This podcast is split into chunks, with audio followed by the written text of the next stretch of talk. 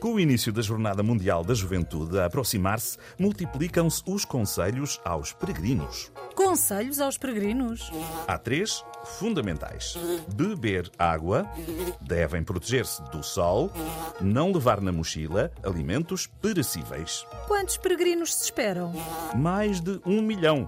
Bem, então tenho três conselhos a dar às outras pessoas. 1. Um, fugir de Lisboa. 2. Fugir de Lisboa. 3. Fugir de Lisboa. Espero ter sido útil.